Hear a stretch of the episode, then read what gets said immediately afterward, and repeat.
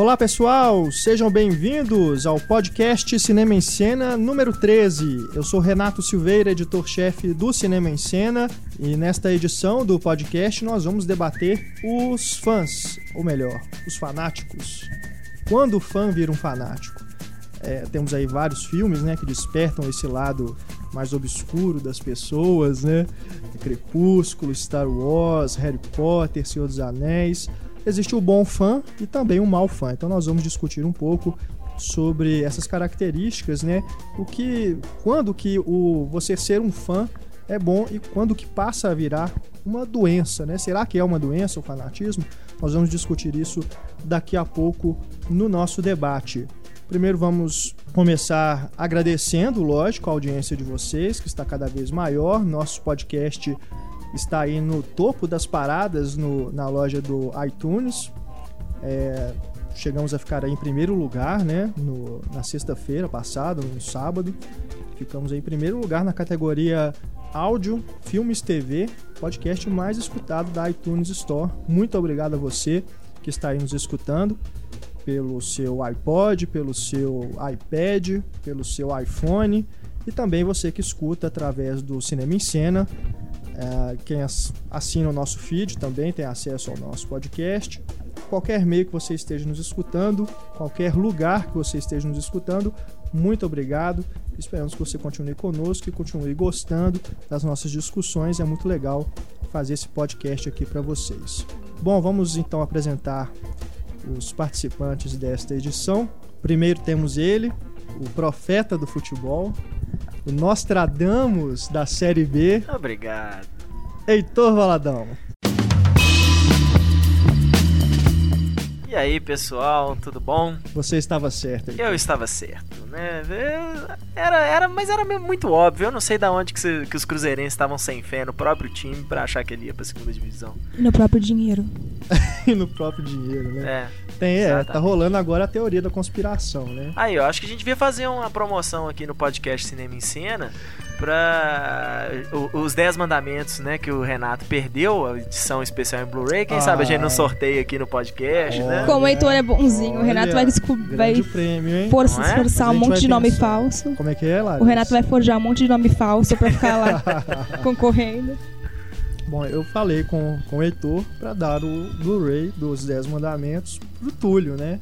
Pra ele não ficar tão porque ele ficou muito triste, ele ficou abalado. Triste, com certeza. Né? Com a derrota de 6x1. 6x1, 6x1. cara. É, não é à toa que o povo tá falando que foi comprado esse jogo, bicho. 6x1. Mas é justamente isso, cara. Como que se vende uma goleada de 6x1? A maior goleada é? da história do clássico. Não venderam 6x1.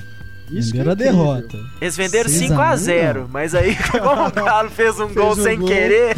tomar outro. É só, não, então tem que tomar é, mais um. Ouvi falar que a Arena do Jacaré é a fábrica mais eficiente da Volkswagen, que em 90 minutos eles fizeram 6 gols, né? Nossa sim. É, tem um monte de piadinha ridícula é. dessa aí. Não, mas é aquilo, né, gente? É esse lance de mala preta, isso aí sempre existiu, né? Apesar do que a gente nunca ficou sabendo realmente, né? Então, assim, aconteceu isso aí, todo mundo já tava falando antes, né, que podia rolar por causa do lance de patrocínio e tudo. Né, eu sei que a gente tá, a gente tá fugindo muito do tempo, a gente tá falando de futebol, mas, mas é, enfim. Mas é fugir é do questão, tema é legal. Assim, não, sim, sim, mas a questão é o seguinte, é porque não tem prova nenhuma de que aconteceu, né? Ah, a gente sabe. É a gente só suspeita, mas enquanto não tem prova, é suspeita, é boato. Mas a mas, gente... De qualquer forma, assim, comprado ou não comprado, ficou feio demais. Né? Ficou ridículo. ficou feio. Só que é legal porque o nosso tema original seria o esportes, né? Então não, a gente é, acabou. É, exato, é. Mas é, mas enfim. É o que eu falei, né? Lá no, no, no Twitter, no Facebook. Eu não tenho que comemorar de ter ficado na Série A. Isso acho que é obrigação. Mas, pô, meter seis, a, seis gols no Galo. Desculpa, mas tem que comemorar. Bom, já que ele entrou aí na conversa, né? Ele que quando reencarnar e nascer mulher quer se chamar Tulipa, justamente para pegar a Charlize Theron em Monster. Essa foi a grande revelação que ele nos fez essa semana. Túlio Dias.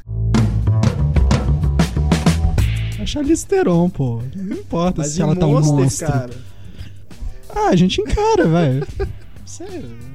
Ela é linda do mesmo. Os, os olhos, a beleza tá nos A olhos. beleza está nos olhos. Entendeu?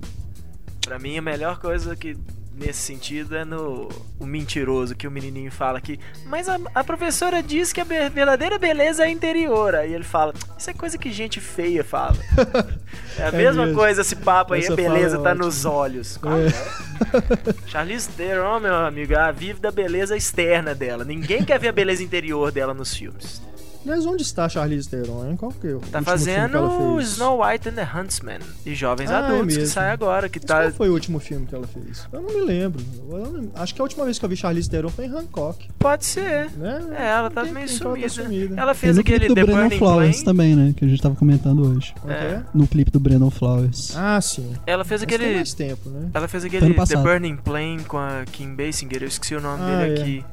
Mas saiu direto em vídeo na maioria dos países. O É, filme não foi muito bem recebido, não. Vidas que se cruzam, É, uma coisa histórias assim. cruzadas. né? É. do Ariaga, né? Guilherme Ariaga, o roteirista do, do Inarritu, Isso. É, que isso. é o primeiro filme que ele primeiro filme que ele dirigiu, né? dirigiu, exatamente. que é um título, inclusive. Eu não sei o título exato, não, mas é o título que é bem bem original, né? Ah, Porque é, ele sempre certeza. cruza as histórias, ele coloca É. o título justamente que é isso que ele faz, né? Por aí. Enfim. Tem esse lance da tulipa também, por... porque Tulio, além de ser muito feio, a tulipa tem da Tulipa Ruiz, que é uma cantora nacional que eu gosto muito, Você então gosta seria uma homenagem pra ela.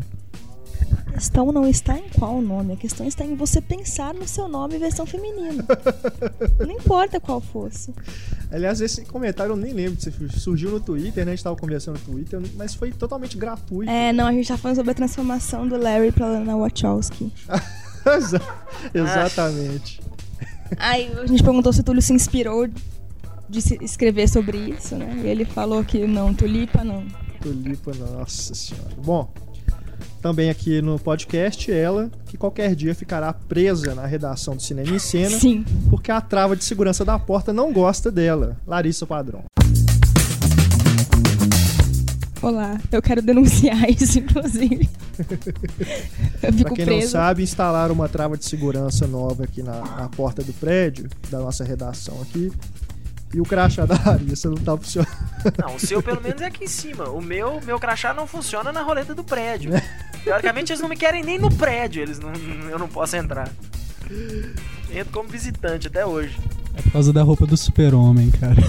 Você Aliás- entra de qualquer jeito com a roupa de super-homem. É. Aliás, nós teremos uma simulação de incêndio Sim. aqui, aqui no prédio. Nós vamos participar e filmar tudo. Depois a gente mostra pra vocês. Vamos fazer o podcast ao vivo da evacuação do prédio. Exato. Ai, ai. Bom, participando aqui também do nosso podcast, número 13, temos o nosso convidado dessa edição, que é o Sávio Lima. Ele que é conhecido também como Padawan. Ele participa do Conselho Jedi de Minas Gerais.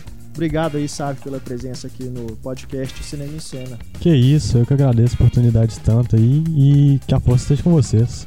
Que a força esteja conosco.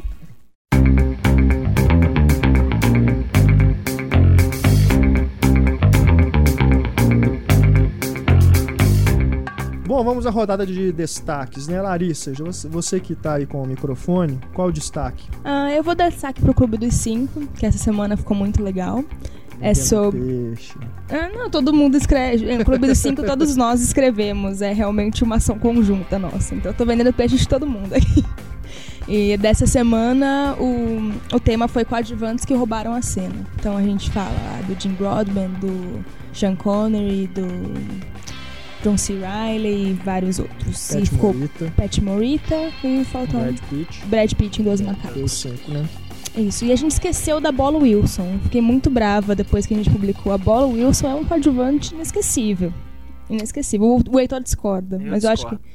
tinha que ter pelo menos uma menção honrosa a Bola Wilson. A Bola Wilson pra mim é tão coadjuvante como. ah, Tá, vamos lá. Perguntar pra qualquer ouvinte o que, que eles lembram quando eles pensam no náufrago. Eles não lembram da Bola Wilson, eles Ah, lembram eles do lembram do Tom Wilson! Hanks. É, quem grita Wilson? É o Wilson, é o Tom Você tá Hanks. chamando a bola. Não, eu acho também que Lógico, é, seria. Então você lógico, justificou muito bem, mas você tá um errado. exagero falar que a bola é um ator Está coadjuvante, né? Mas que ela rouba a cena, rouba. Não, eu só lembro, eu só lembro da Bola Wilson do Náufrago. De fato, eu só lembro da Bola Wilson. Porque vocês não sabem o que é filme bom. E eu lembro lembro da que- FedEx também.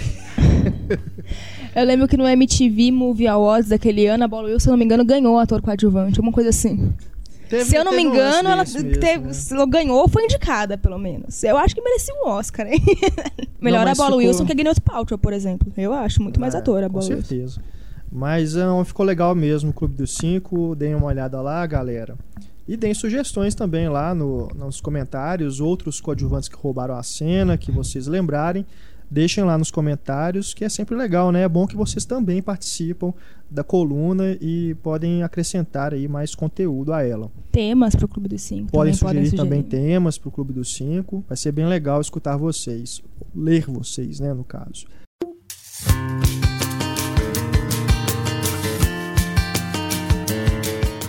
Túlio Dias, qual o seu destaque?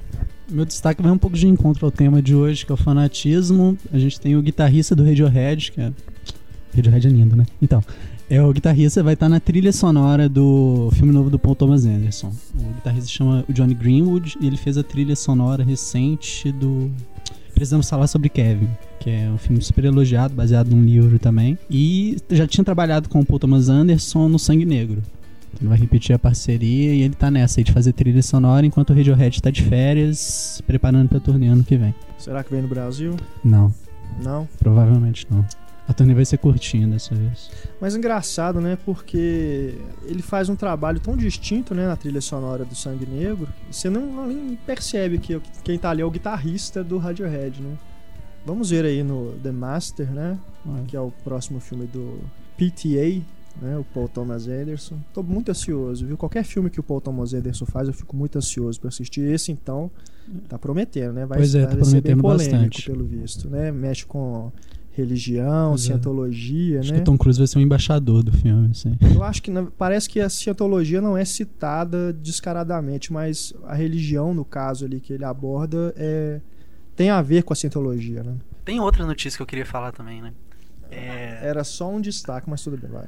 Pô, eu tenho que roubar. Naquele dia que eu falei da notícia bizarra do Drive, eu também falei duas, e essa notícia é tão bizarra quanto a do Drive. É. Um cara invadiu uma casa lá nos Estados Unidos, manteve ah, os dois moradores como reféns.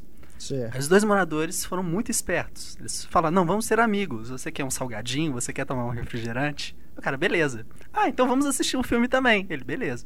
Aí o casal colocou o Pat Adams, aquele filme do Robbie Williams, que é baseado numa história real. O sequestrador dormiu no meio do filme. Aí o casal olhou aquilo, né? Falou, ah, beleza, nossa chance de escapar. Beleza, eles fugiram. Aí o cara foi preso, blá blá blá. E um ano depois, o sequestrador é, ameaçou processar o casal por quebra de contrato. Ele falou que tinha oferecido uma grana para o casal esconder ele da polícia. Então o casal aceitou a grana, roubou a grana dele e denunciou ele de todo jeito. Então essa aí eu acho que vai pro top 10 de notícias bizarras do ano. Eu Até não culpo o sequestrador porque Pat Adams realmente dá, dá sono, né? Eu gosto de Pat Adams. Cara, mas é. Não, mas se for pra falar de notícia, tem a notícia que teve o homem que matou a mulher porque ela quebrou os bonecos Star Wars dele, nos Estados Unidos. E isso, assim, foi o que mais teve debate, pelo menos no Conselho de Verdade de Minas. E vamos colocar aí, 99% concordaria que faria o mesmo. Uau! Caramba. Bom, Heitor. Heitor, qual o seu destaque? Bom, poderia falar do, do West of Memphis, que é o documentário que o Peter Jackson produziu sobre, o, sobre os meninos lá do West Memphis 3, que fi- finalmente foram libertados aí no, esse ano. Poderia falar do The Narrative of Victor Carlock, que é um projeto que começou muito bacana. Como é que é? Repete. The Narrative of Victor Carlock. Ah, sim. É um projeto que começou como um divertimento para crianças cegas e acabou virando um filme feito com bonecos. Podia Tá, peraí, ele tá roubando também. Podia- ele podia- pode roubar? Cinco, né? Podia- É, que isso? Podia promover o E aí, meu irmão, cadê você? com a Sociedade dos Poetas Mortos, mas pra mim a melhor notícia do ano foi mesmo a saída da Patty Jenkins do, Do ano. Thor 2. Não, do ano, assim. do ano. É, é igual diz a, a música dos Titãs, né? A melhor banda dos últimos tempos da última semana. É, pra mim, a melhor notícia recente foi essa, que eu realmente eu tava com um pé frio gigantesco. Você tava com o pé Mas. frio, gigantesco. É, em relação ao Thor 2, por causa da Perry Por que, Jenkins. você tava com o pé frio? Ué, quando a gente Entendi. tá com o pé frio é isso. É tipo, você tá prevendo que vai. Vai sair. Isso é pé atrás. Pé frio é quando você dá azar pra alguma coisa. Mas pra mim eu tenho azar quando eles botaram que a Perry, a diretora de um filme, pra, de um filme ruim ainda, pra, pra lidar com o Thor, pô. É Aquilo ali. Qual é filme triste. que ela fez antes? Monster, Desejo Assassino, Ah, né, Túlio? pô, Daí que surgiu Eu ele fui- pegar pra a Charlize Bem mais ou menos, que não tem absolutamente nada a ver com, com, com o universo de quadrinhos, nem nada do tipo. Era uma escolha muito estranha. Era uma, era uma aposta da Marvel, uma aposta que, como muita gente esperava, furou, né? É. Porque ela, as razões foram diferenças criativas, que pode ir desde insatisfação com o roteiro, com o elenco, com o estúdio, porque- até o próprio salário dela, né? É engraçado porque a menina fez o. Menina, eu nem sei que idade que ela tem, mas ela fez o filme em 2003, né? Eu acho. Por O aí. Monster. É. Cara, já até tem- hoje. Pô, nove. sete, ela fez- Oito, nove anos que ela tá sem fazer nada Ela, de ela, destaque. ela voltou um pouco assim Não é possível, a- ao tanto diretor no mercado, eles foram. Perry É. Jenkins vai fazer Thor 2. Ela, ela recebeu um grande destaque porque aquela série. Teve uma série que estava fazendo muito sucesso nos Estados Unidos chamava The Killing. E ela que fez o piloto, que falam que é muito bom. Sobre o que, que é essa série? Sobre o assassinato de uma menina. Versão contemporânea e menos esquisita de Twin Peaks. Hum. Assassinato de uma menina e cada temporada parece que é um, um crime diferente, né? Que vai ser investigado.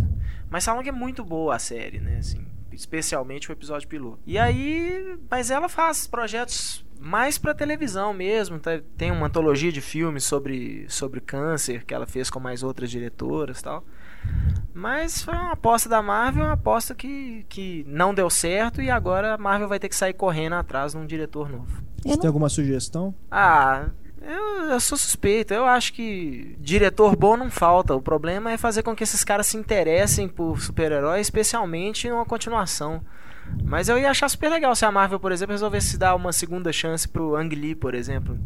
Pra ele mostra, fazer com o Thor o que ele fez no Hulk e ninguém entendeu na época. E hoje muita gente já reconhece que o Hulk é um, é um filme completamente diferente dos. né, tá acima aí dos, dos filmes convencionais de história em quadrinho. Terry Gilliam, pra mim, seria uma escolha. Nossa, É, Bacana. Terry Gilliam seria do caralho, hein? Pois é. Mas isso aí Verdade. vai acabar indo pra, pra um daqueles candidatos que estavam estavam na disputa antes, tipo o Brian Kirk, que dirigiu Guerra o episódio de Tronos, Guerra né? dos Tronos e tal. Aham. Eu tinha gostado da aposta da Marvel. Uma mulher dirigindo um filme de quadrinhos, uma mulher que já fez, faz mais dramas, assim. Assiste Justiceiro e Zona de Guerra, você vai ver o que, que, que aconteceu quando a Marvel apostou numa mulher fazendo um filme de história em quadrinhos. Nada contra as mulheres. Na verdade, nada contra a Perry Jenkins. Na, na verdade, nada contra nada. O problema é que é o perfil mesmo. O perfil dela não é pra um filme igual ao Thor.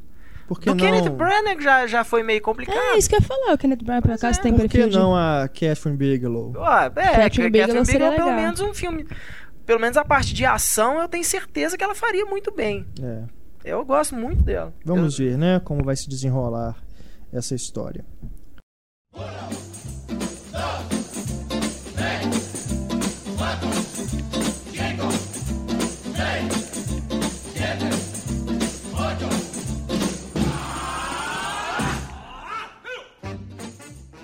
Bom, pessoal, vamos começar a ler os e-mails recebidos esta semana, na última semana, né, dos nossos ouvintes. Tivemos, vamos começar, né, com o primeiro e-mail de uma mulher. né? Durante muito tempo a gente Durante esperou muito tempo. Olha isso. só, nós estamos na 13 terceira edição do podcast. É a primeira vez que uma mulher nos escreve. Né? A gente está assim emocionado. A gente sabe que várias mulheres escutam né, o podcast, porque a gente vê no Twitter, né, as manifestações e tal, as promoções também que a gente faz, a gente vê que o pessoal, as, as meninas participam, mas nunca nenhuma tinha escrito pra gente um e-mail, um e-mail ainda tão carinhoso, né, como o da Eliana Souza, de Belém do Pará. Por favor, Túlio, nosso Dom Juan, ele vai ler o e-mail da Eliana. Olá, amigos do Cinema em Cena. Perdoem a intimidade, mas é assim que me sinto como uma amiga íntima de vocês. Apesar dessa amizade ser totalmente unilateral. Espero que isso comece a mudar a partir desse e-mail. Ó, Hum. Túlio. É, Olá, tudo bem? Então, Já mudou, já mudou. Já mudou, tá diferente. Me adicionou no Twitter. Escrevo para dizer o óbvio, mas que não poderia deixar de comentar que o site está excepcional e que o podcast de vocês é super divertido. Também adoro as risadas do Renato. Elas me fazem rir mais ainda. Obrigado, viu, Eliana? Gostaria de relembrar um comentário do Pablo acerca do seu objetivo quando escreve suas críticas, em um dos primeiros podcasts. É, Ele falava que a sua intenção era tornar as pessoas mais equipadas para assistir e apreciar os filmes. Quero parabenizá-lo, pois comigo seu objetivo foi alcançado, uma vez que uso suas críticas e comentários exatamente com esse objetivo. Fiquei muito feliz, na verdade, de ter percebido isso. Quanto ao, ao assunto do último podcast, gostaria de apontar a subversiva série South Park, da qual sou muito fã e apesar da forma tosca como ela é realizada, ela é muito engraçada. Ainda tinha muitas coisas e muitas coisas para comentar. Mas como sonho com que meu e-mail seja lido no próximo podcast, vou finalizando por aqui. Abraços e bons filmes. PS. Também gostaria de tomar um refrigerante enquanto vocês tomam um chopp. E escutá-los mais do que falar algo inerente à minha profissão, pois sou psicóloga. Pô, todo mundo precisa de um psicólogo, né? É, mas ela mora em Belém do Pará, Túlio. Já namorei com uma menina de Natal, isso não é problema. Tá vendo? Nenhuma mulher vai mais querer escrever pra gente. Túlio dá em cima das mulheres. Não, o engraçado é porque ela falou, ela citou, ela citou o meu nome do Pablo e não do Túlio. né? Exatamente, eu roubei. Não sei o que que ele tá se achando, né, velho? Bom, a gente nem sabe Desculpa, se a Eliana, tá Eliana. namorando, se a Eliana é casada, a gente não sabe. Estou cara. Depois A gente brincando, vai estar tá? criando um problema pra ela aí, né, Eliana? Então desculpa. Por favor, quero mulheres, não problemas. deixem de escrever no próximo. A gente tenta não deixar o Túlio A lá. Larissa leu o próximo. A gente, ó, aliás, o prêmio do diálogo misterioso dessa semana é o Túlio, tá, mulheres? Não faz isso, não. De grego. Estimula a Ai, ai, competição aí. Bom, Eliana, muito obrigado aí pelo seu e-mail, viu? Valeu demais. E quanto a South Park, realmente é uma série muito bacana. Eu gosto muito que virou filme, né? Eu gosto Tem um do filme, que é legal também. Aliás, a, a série ainda tá no ar, né? Tem quantas tá temporadas? Já tem mais de Acho 20, que é a né? décima quarta. Aca- não, acabou de. Tinha um boato que South Park ia acabar, mas parece que agora renovou um contrato. Eu não lembro se era pra 2013 ou 2016, alguma coisa assim. Eu tive essa notícia assim, semana retrasada. E eu acompanho South Park desde o início, desde criancinha. Vamos lá, nos 5 anos de idade, eu tava lá rindo com eles, meu pai falando, tá vendo isso de novo? E eu terminava sem televisão no final. É, também, né? Menino de 5 anos. Ah, que desenho bonitinho é esse? Aí os menininhos começam a fazer aquelas coisas que eles fazem. Mas o, o South Park, eu lembro que eu fiquei decepcionada quando tiraram o Kenny, assim. A graça era o Kenny. Como assim? O Kenny não faz mais parte do South Park. Sério? Ele Eu voltou parei de assistir, eu não sabia disso. Tiraram o Kenny. Morreu de vez. Oh my god. Bom, vamos seguir. Por favor, Heitor. Leia, por favor, o e-mail do Ângelo. Ângelo Galvão. Olá, pessoal do Cinema em Cena. Me chamo Ângelo, sou de Belo Horizonte e acompanho o site há uns quatro layouts atrás. Sei que vou parecer repetitivo, mas queria dar os parabéns pelo podcast. Além de ser uma grande fonte de informações, a forma como é estruturada é muito boa. É, o, mérito, Valeu, Ângelo. o mérito é do nosso editor. Muito obrigado.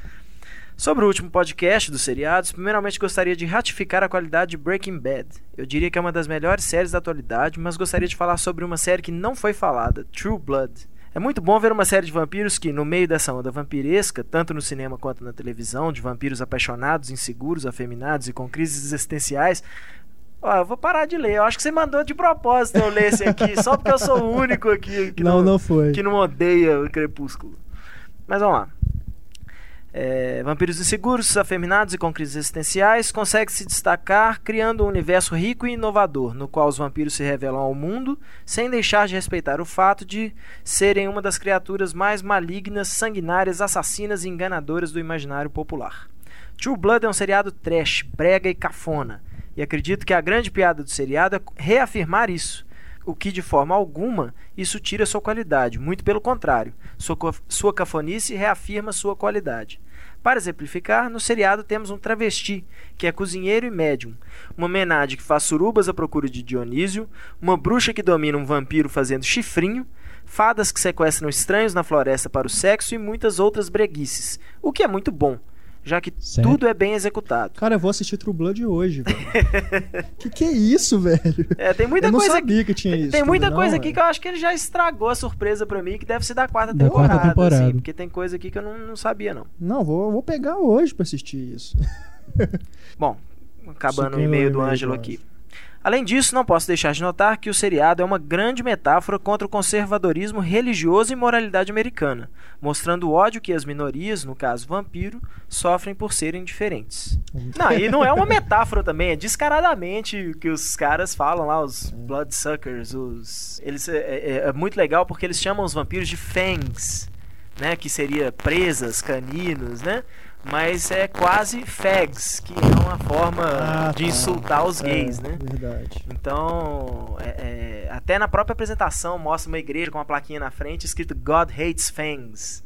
Né, Ah, que é, antigamente tinha o God é Hates uma- Fags. É, essa apresentação, inclusive, eu coloquei na Uma coluna Cineclipado da semana passada. Que é- acho que a única coisa boa que manteve é, o True Blood razoável é a trilha sonora, porque essa música é realmente boa.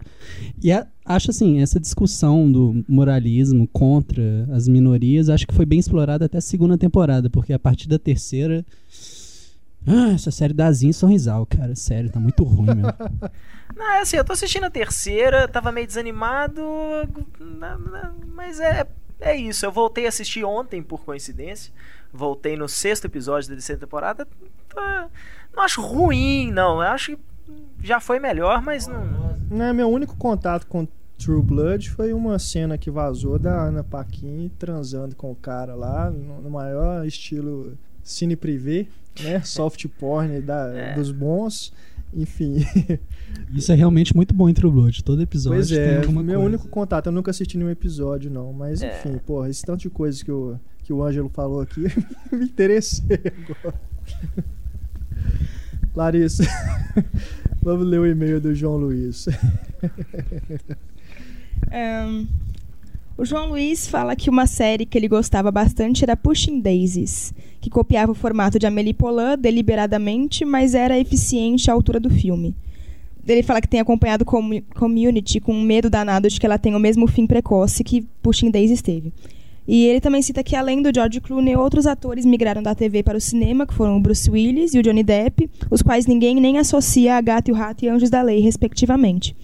Tem a Jennifer Aniston também, mas não sou fã da carreira dela. Fez, um, fez uns dois ou três bons filmes e comédias românticas insossas até não poder mais. O Bruce Willis, realmente, a gente não lembrou, né? É. A Gata e o É. Rato era legal, cara. É. Eu assistia Era. bastante.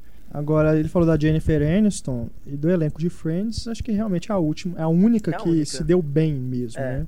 É curioso lotar o David Schwimmer, que agora é diretor. Né? Exatamente. É, o David Schwimmer, ele, ele já era diretor há mais tempo. Ele tem, dirigia se eu não me engano... de Friends, né? É, e o Confiar, um- se eu não me engano, é o terceiro ou quarto filme dele. Eu lembrei de outro cara que é o Zach Braff. Ele começou no ah, é Scrubs, verdade, é. depois escreveu e dirigiu A Hora de Voltar, É né, muito no bom. State. né?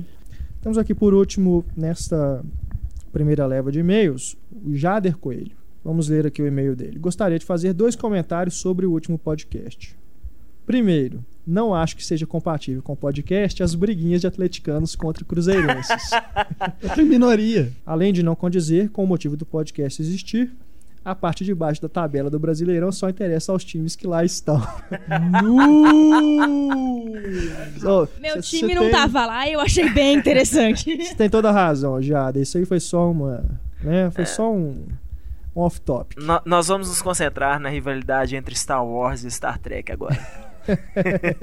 Mas quando foge do assunto pra carreira do Paul Bettany, por exemplo, pra foz da Scarlett Johansson, ninguém corre, ninguém reclama, né? É porque, Foi- é porque, né? Futebol Foi só um e cinema desviozinho, realmente, gente. né? Já E, foge. e esse né? desviozinho Mas, gerou o tema de hoje, né? Que é fanatismo, É inclusive. verdade, é verdade. O tema fanatismo foi por causa disso. E o Jader continua aqui, uma outra observação que ele faz, parece que o microfone do Pablo ficou perto demais da boca dele, ou o volume estava muito alto, não sei, mas a impressão que dava quando outra pessoa estava falando é que o Pablo roncava no microfone. É, o Pablo dorme enquanto. eu acho não, eu acho que ele realmente na gravação ele ficou com o microfone próximo do do rosto aí pegou a respiração dele. Porque é momentos. muito difícil controlar o Pablo, segurar o microfone É, e fazer a voz ele é o dele ao títere, mesmo né? tempo, né? Complicado.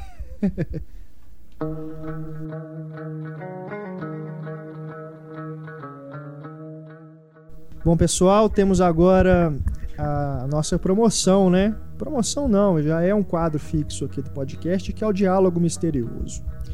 Na edição passada, nós passamos aí o diálogo no meio do programa e quem acertou foi o Rafael Bezerra. O Rafael Bezerra foi o primeiro, né, a nos enviar o e-mail com a resposta certa, o diálogo que você vai ouvir agora, que é do filme Juno. Well, well, if it isn't McGuff the crime dog. Back for another test? I think the first one was defective. The plus sign looks more like a division symbol, so I remain unconvinced. Third test today, Mama Bear. Your ego is prego. No doubt about it. It's really easy to tell. Is your nipples real brown? Yeah, maybe your little boyfriend's got mutant sperms, knocked you up twice. Silencio, old man. Look, I just drank my weight in Sunny D, and I gotta go pronto. Well, you know where the lavatory is. You pay for that pee stick when you're done. Don't think it's yours just because you marked it with your urine. Beleza, Rafael, obrigado aí por ter mandado um e-mail. Ele ganhou então o Blu-ray de Som e Fúria, a minissérie que o Fernando Meirelles dirigiu. Bom, muita gente participou, eu vou ler aqui. É, muita gente manda, inclusive, e-mail, mensagem no Twitter perguntando se acertou, se foi o primeiro, né?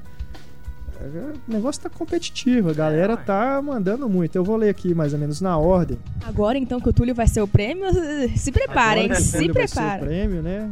O- eu vou ler aqui na ordem dos que mandaram depois do Rafael, para vocês terem uma ideia de que o negócio aqui é sério. né? A gente não tá sorteando nada, não. É realmente o e-mail que chega.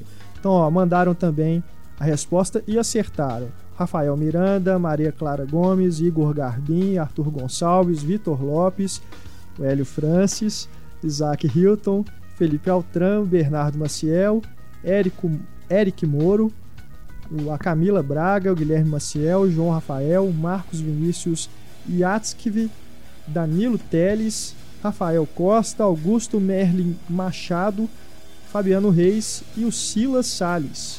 Muito obrigado aí a todos vocês que mandaram o e-mail. Mas o Rafael Bezerra foi o primeiro, então ele tá levando o Blu-ray de Som e Fúria. Mas todos vocês, quem não mandou ainda, tem mais uma chance, pois temos mais um diálogo misterioso nessa edição. Ao longo do nosso programa, você preste atenção aí, quando surgir esse diálogo, tente descobrir de qual filme ele é e mande pra gente um e-mail no cinema, arroba cinemaencena.com.br com a resposta.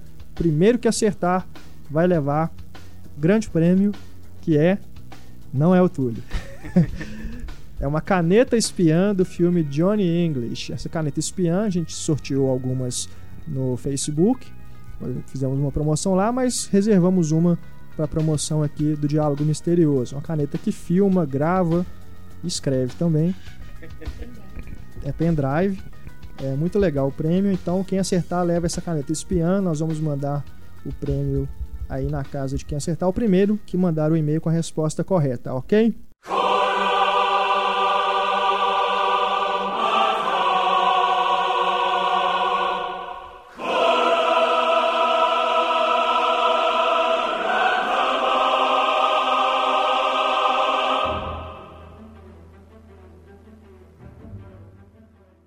Bom, pessoal, vamos então entrar no nosso debate. Como eu disse no começo do podcast, o tema do debate de hoje é quando o fã vira um fanático. Mas antes da gente iniciar o debate, eu quero contar um pouquinho aqui como surgiu a ideia do tema, até para vocês terem uma ideia dos bastidores aqui da nossa pauta. A gente fica pensando aí, o que, que a gente vai falar no próximo podcast e tal, surge aqueles aqueles impasses, né? Qual será o tema? Sempre com muita antecedência. com muita antecedência, né? De tipo 24 horas. Aí a gente pede, inclusive, para vocês mandarem temas pra gente discutir, pra gente né, abordar no podcast. E tudo começou justamente por causa da final do Brasileirão, né? O Corinthians foi campeão, e a gente sabe que a torcida do Corinthians tem aquele fanatismo todo. O Atlético tomou de 6 a 1 do Cruzeiro, e a gente sabe que a torcida do Atlético também é fanática e tudo, né? Primeiro a gente é, pensou em falar sobre filmes de futebol ou filmes de esporte, mas a gente falou, o que, que a gente vai abordar dentro né, de filmes de esporte? Né? São, são tão poucos, principalmente de futebol, né? são tão poucos filmes de futebol E a gente levantou a questão, ah, vamos falar então dos filmes é, usados como filmes usados como motivação, né, pelos técnicos para motivar o, o, os atletas e tudo. É, mas ele falou, Pô, mas isso também não é um tema que dá para explorar muito. A gente foi martelando, martelando e pensando, pô, fanatismo, né, das torcidas, fanatismo também tem no cinema, né? Tem os fãs que são se tornam aí fanáticos, né, por seus filmes preferidos e tudo. Essa, esse fanatismo chega a ser perigoso, né, algumas vezes. Vamos falar então de fanatismo. Quando que o fã vira um fanático?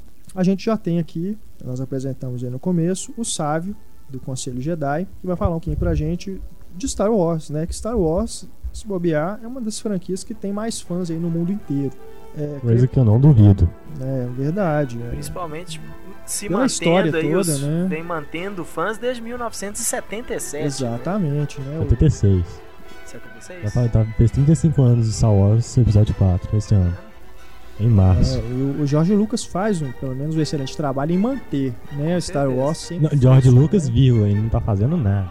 Tipo, Mas ele é o é, ele criou Master o Star Wars. atrás. Ma- é, tanto é que tem fanatismo, eu acreditava, depois eu cresci e parei, que George Lucas foi enviado pela força pra expandir isso. Aí eu cresci. Mas é, mas é isso. É, o, o George Lucas, ele. Talvez ele esteja só lucrando, né, hoje em dia. né? Não, com certeza grana, ele só tá lucrando. Verdade. George Lucas. George Lucas, né? Bom, vamos começar então falando o que faz o bom fã. Em que o- o- a pessoa ser um fã de, um- de um filme, de um ator, enfim, de um artista, de, de um time de futebol. O que, que é? Quando que isso é saudável, né? É aquele ponto que é uma coisa que a pessoa gosta, mas não vira a obsessão dela, né? Não vira uma obsessão. É, no cinema mesmo, o Sávio pode até falar disso. É, eu acho muito legal as convenções que tem de, de Star Wars, que você vê que realmente o pes- pessoal que se, se junta ali, se reúne ali, né, pra conversar sobre Star Wars, conversar sobre os filmes, né, tem a- as- a- os campeonatos, né, de sabres de luz, né, Não, os mas- cosplays, né, as fantasias e tudo. Mas É aqui, sempre bacana. aqui a né? gente tem que ficar dentro da realidade que as convenções Star Wars, durante isso, a gente fala Star Wars, depois a gente reúne. A última coisa que a gente fala Star Wars, a gente tem que ser real. Que nem agora, esse sábado, quem quiser ir pode ir, a gente tá indo lá no Boulevard, é, porque o nosso colega tá vindo de, do CJ de Divinópolis, vai vir aqui visitar a gente. Ele vai passar uma noite na minha casa. Quem quiser ir tá convidado. Boulevard, meio-dia. Vai rolar o que lá? Vai contar a gente, vai ter gente que vai de cosplay, vai ter gente que não vai e basicamente um arrastão de Star Wars no Boulevard. Ah, é bacana. Tipo um flash mob, mais ou menos? Não Ah, a ser. não. sem a tanto. dancinha, né? O flash mob sem as dancinhas. Bem por aí, Legal, então no Boulevard esse sábado, né? meio-dia. Aqui em Belo Horizonte, meio-dia, o pessoal de Star Wars, os fãs de Star Wars vão se reunir lá. Mas não é, sabe, não é, não tem esse clima de amizade mesmo, né, no, É. entre os fãs de Star Wars. A maioria do pessoal ali, a gente até aceita alguns adeptos assim que gostam de Star Wars, Star Trek, só porque é legal. Às vezes a gente deixa eles no cantinho porque eles tentam fazer citação de Star Trek, a gente deixa, fala, fica de castigo aí, depois você conversa com a gente. e vai ver por aí. Mas já que você falou nisso, é, tem essa rivalidade histórica, né, entre os fãs de Star Wars e os Trekkers, Com né? certeza. É, mas é uma rivalidade que não, não rola briga, né? Ah, rola. Rola? Rola É igual muito. rivalidade de futebol? Pior. É mesmo. É, tem história verídica, eu tenho amigo pra contar isso, isso é verdade. Que tava na época de lançar DVD. Aí lançou DVD de Star Wars. Meu tio me deu seis. Eu peguei os seis pra mim, fiquei felizão. Eu ia colocar pra ver. Meu pai tomou de mim e falou: Não, você não vai ver. Eu peguei a HQ dele, Star Trek, e joguei pela janela. Dois dias depois, ele pegou uma cerveja, jogou em cima dos meus DVDs e tacou fogo. Caramba! Isso é porque tem gente que fala que não existe rivalidade. Meu Deus do céu, eu não sabia que chegava nesse ponto, não. O filme, alguém aqui já viu o filme Fanboys? Já. Aquilo ali retrata completamente a A rivalidade. gente achava que era um exagero, um, É. um leve exagero. Um assim. leve exagero, não, le- um leve sonho que eu tenho de fazer aquilo. Meu Deus, não Espancar sabia a galera disso. do Star Trek. Que eu sempre vejo, assim, é, na internet, né, a gente vê aquelas piadinhas que faz, né, por que, que Star Wars é melhor que Star Trek, né, 10 motivos e tal. Aham. Mas eu sempre achei que ficava nisso, assim, só na provocação. Não sabia que chegava nesse ponto, não. Não, tem coisa, tem coisa que chega a ser muito pior. Assim, por exemplo, a família do meu pai é Star Trek, da minha mãe, Star Wars. Pra conseguir ir no, é, na convenção de, do Conselho Jedi, o amigo Jedi Oculto que teve agora, eu tentei ir, mas não consegui. Eu tenho que lavar, meu pai não me dá dinheiro pra ir, eu tenho que lavar o carro do meu tio pra conseguir dinheiro. É Sério? uma coisa bem, bem assim, bem trágica. Eu- Cara, Caramba, um lado da sua velho. família é Star Wars, o outro lado é Star Trek. Eu queria ir na festa de Natal deles, cara. Deve ser não, muito legal. tem duas noites de Natal, esse que é o pior. Nossa senhora. Genial, cara. Não sabia. de- Realmente, tô surpreso aqui com essa rivalidade. Ainda mais dentro da família, né? Bacana. Cara, eu acho que o bom fã de qualquer coisa, e isso assim, não sei se tem algum, faz algum sentido sociológico, psicológico, mas assim, você gostar de uma coisa, você tem que gostar dela, no caso, né, de um, de um filme, de uma revistinha, de um personagem e tal, você gosta dela até o ponto que ele não atrapalhe a sua socialização com o mundo real. Mesmo que, claro, por exemplo, o, o- o fã de quadrinho, ele vai se, se envolver muito mais fácil, ele vai se socializar muito mais, muito mais fácil com as pessoas que também gostam, né? Ele já tem ali um assunto em comum. Não interessa se você é rico, pobre, negro, branco, amarelo, tal, você tem aquela coisa em comum. Né? Isso facilita bastante. Até uma até sobre os videogames tem uns psicólogos que né, durante muito tempo os videogames foram aí crucificados, que falava que o, né, o menino ficava preso dentro de um quarto e não socializava tal, porque ele só queria saber do videogame. E aí começaram a ter os psicólogos que se perguntavam assim, mas e os jogos que os meninos jogam com os outros?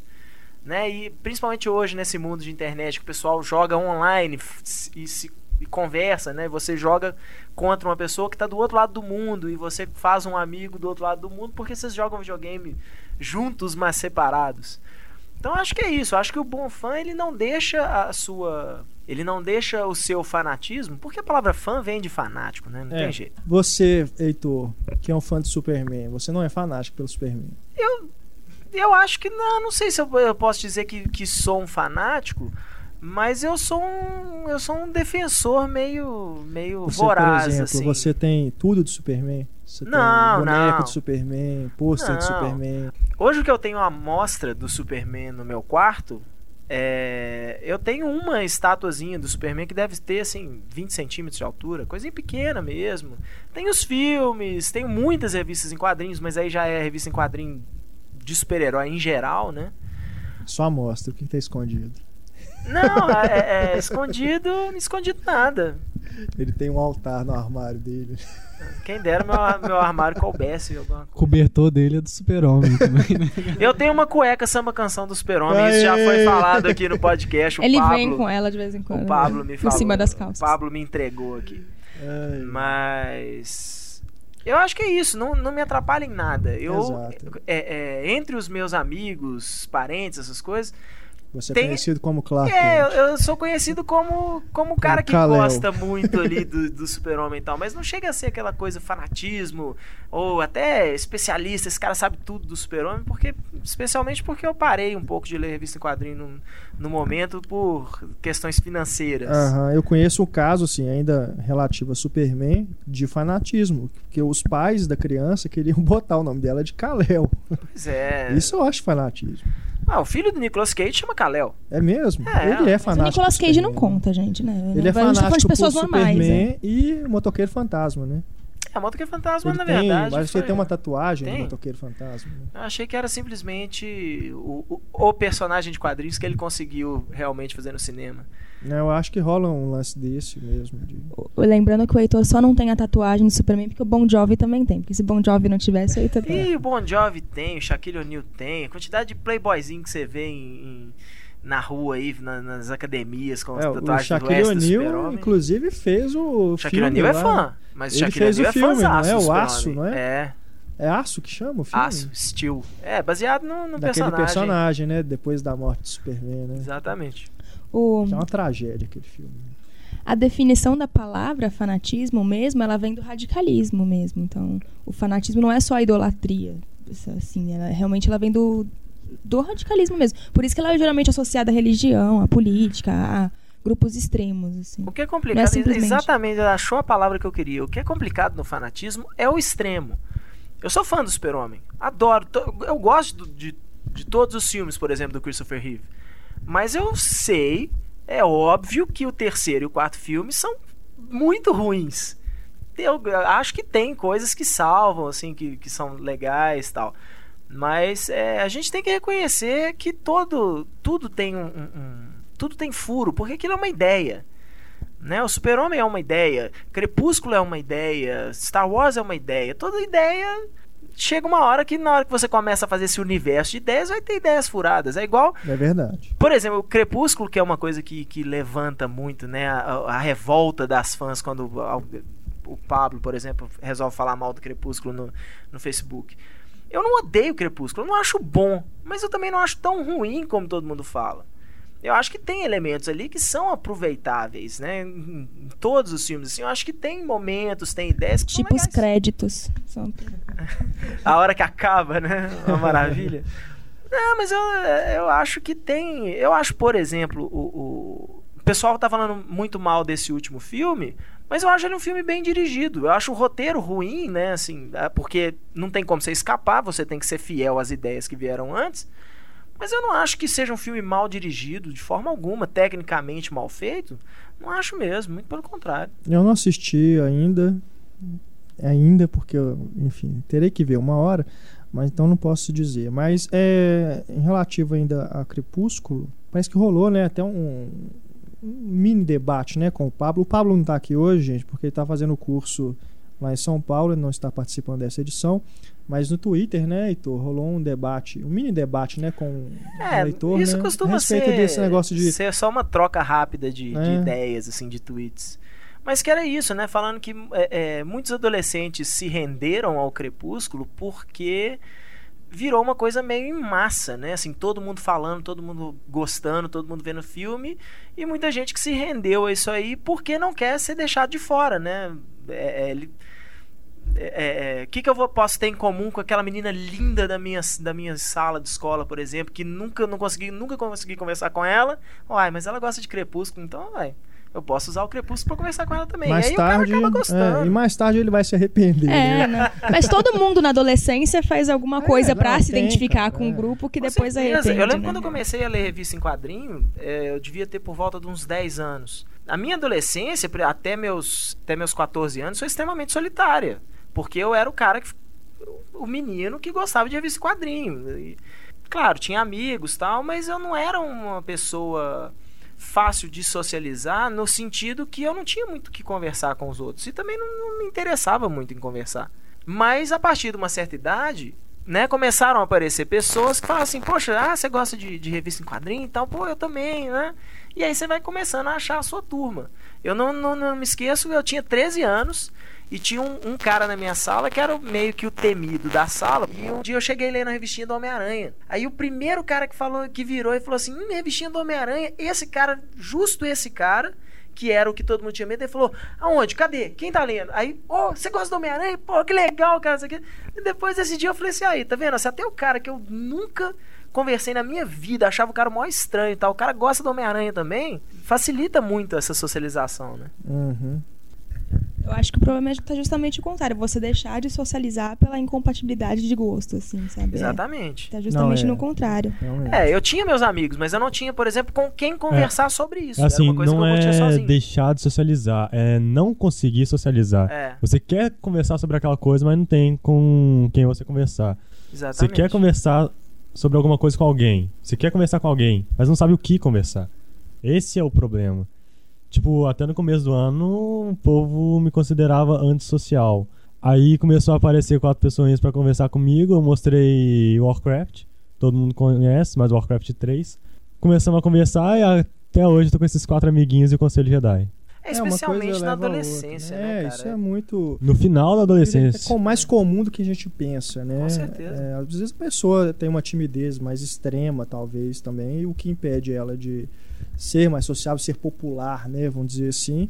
E quando ela encontra um- uma coisa que ela gosta e vê que outras pessoas também têm o mesmo interesse, isso ajuda muito, né? Com a certeza. pessoa a se tornar, se abrir mais, fazer mais amizades, se tornar mais sociável, né? Isso é normal. Eu também passei por isso também na minha adolescência. É, sempre rola essa coisa, né? Do você que é mais quietinho e tal, as pessoas acham que ah, é antissocial e tudo, mas não tem nada. Depois que você vai, né? Aos pouquinhos você vai encontrando é, coisas em comum, afinidades, né? Com seus colegas e tal, as coisas vão, vão melhorando, né? Mas é uma questão, é, é isso de você de repente. Foda é, foda é gostar de Crepúsculo, né, bicho? Essa geração que tá sofrendo, né? Ah, mas a gente também gostava de coisa ruim na nossa geração. Cara, mas o que que tinha de tão ruim como, como Crepúsculo na nossa época, velho? Eu não consigo lembrar. Pra mim, Crepúsculo, o fã de Crepúsculo hoje era o fã que ia ser de Harry Potter.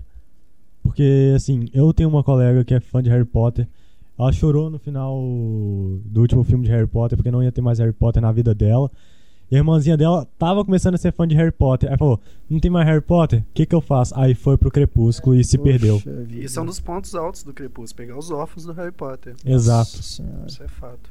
Eu estudava numa escola no, na oitava, na oitava série. É No Ordem Progresso aqui. A, a Eliana faria bem nesse programa, né? Tá uma terapia. Eliana. né? Continua, Túlio, Vamos fazer continua. uma conexão via Skype É, com ele. Continua aí, Túlio, vamos lá. É, eu- Tentando buscar alguma coisa em comum, eu cheguei no meio do ano na escola, não conhecia ninguém. Todo mundo gostava de futebol, assistia novela, ninguém sabia quem eram os Beatles, saca, praticamente. Então eu fiquei meio jogado de lado, assim. Aí, por conta disso, eles me chamavam de Jacu, assim. Era... Oh. Dá um abraço no triste, Túlio cara, aí, Heitor. Vai, vai. Na época eu comecei a ler o Harry O Heitor Potter realmente deu um abraço no Eu consegui Túlio, fazer as pessoas lerem também, então eu que iniciei todo um movimento. Mas durante muito tempo eu fui o Jacu da escola. Oh. E, e outra coisa, antes você se tornar fã de Crepúsculo do que, sei lá, começar a mexer com droga na escola, certeza. né, velho? Exato. Pô, Ah, não sei. Tô em se so- dúvida. pra Tô se, em so- dúvida. se socializar, né, bicho? Antes você é fã de Crepúsculo, né? Pô, Mas é, isso não tem jeito, né, cara? É, Sacanagem. especial, a gente vê isso, especialmente na adolescência. O, o- como é que você. Como é que você consegue criar uma ponte com alguém que não tem absolutamente nada a ver com você? Normalmente os meninos, né, têm futebol, né, crescem gostando de futebol, é, é, é. mas e quem não gosta de futebol? Né, o- é, é, quem gosta de música, por exemplo, ainda tem também, dependendo É. né, da- do, E quem não gosta de futebol, não come carne vermelha, só, como Macfish. é, só tá em grupos ex- extremos. Não é. Mas é isso aí, cara. Eu, por um lado, eu acho saudável até do- dos meninos terem uma essa coisa em comum. Eu me lembro numa série chamava Ed, que tinha um personagem do Justin Long, que hoje é mais, mais conhecido. Ele era o nerd da escola e Ah, ele eu era apaixonado pela menina mais bonita da escola. E não lembro o que acontece uma vez que ele finalmente consegue chamar ela pra jantar assim, e ele, né, tá aquela coisa assim que os dois mal se falaram a vida inteira. E ele faz um comentário besta, assim, em relação ao Harry Potter. Assim, ele, ele cita o Harry Potter, assim, num momento que ele tá constrangido. Aí a menina, uai, você gosta de Harry Potter? Assim, e os dois, né, criam, na hora criam um vínculo. E eu acho que isso acontece muito com o fã de qualquer coisa É. hoje em dia. Você, só o fato de você chegar num cinema, por exemplo, na. Me lembro quando eu cheguei no, no- na véspera da, da, da estreia do Harry Potter, que teve sessões especiais mais tarde e tal. E eu fui ver um outro filme no cinema e não dava pra entrar no cinema, porque tinha cerca de uns 200 Potter meninos sentados no chão que estavam sentados no chão o dia inteiro. Isso é muito legal, porque isso mudou hoje. Antigamente, talvez esse menino estivesse sozinho em casa lendo o livro do Harry Potter. Eu acho, eu atribuo muito essa mudança que teve ao Star Wars dessa coisa de você ter fãs, ter fãs que se conhecem, ter fãs que se relacionam e isso virar uma coisa em conjunto, deixar de ser uma coisa é, é, é, isolada do cara que gosta daquilo e aquilo é só ele que gosta, né? Ele tem aquela sensação de que ele é excluído. E assim, poxa, mas se eu sou excluído porque eu gosto disso e o fulano é excluído porque ele gosta da mesma coisa, então vamos ser excluídos junto e a gente É. não vai ser excluído mais.